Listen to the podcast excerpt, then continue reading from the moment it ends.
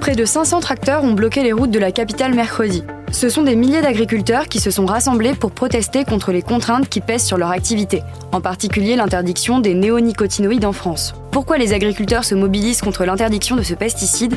On pose la question à Fabien Andriana Rissoa, journaliste à BFM Radio.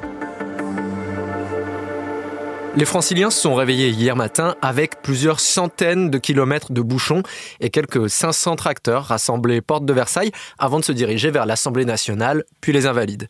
Contrairement à ce qu'on aurait pu croire, ça n'était pas contre la réforme des retraites discutée à l'Assemblée en ce moment, mais donc contre l'interdiction des néonicotinoïdes prononcée par la Cour de justice européenne le 23 janvier dernier.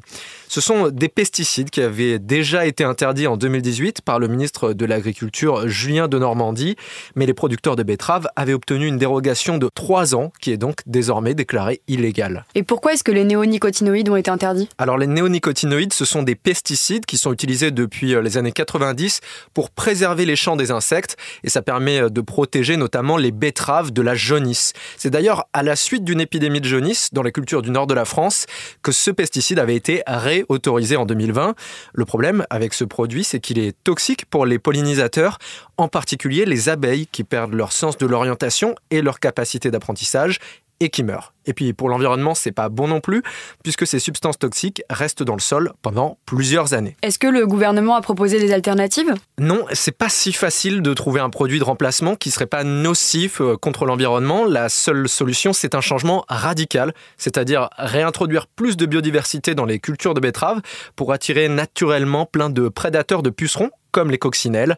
Bien sûr, ça a des conséquences pour les agriculteurs, ça veut dire déjà moins de rendement et le secteur de la betterave sucrière serait durement touché. Après l'interdiction en 2018, l'industrie sucrière a perdu 270 millions d'euros.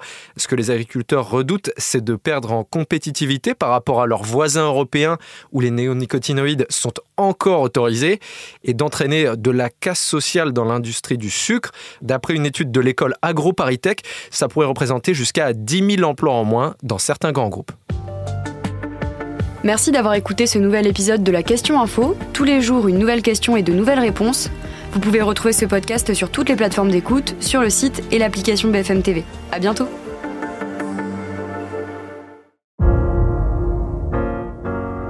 Vous avez aimé écouter la Question Info? Alors découvrez le titre à la une, le nouveau podcast quotidien de BFM TV. Les grands récits de l'actualité, des témoignages intimes, c'est tous les soirs sur vos plateformes préférées. À bientôt!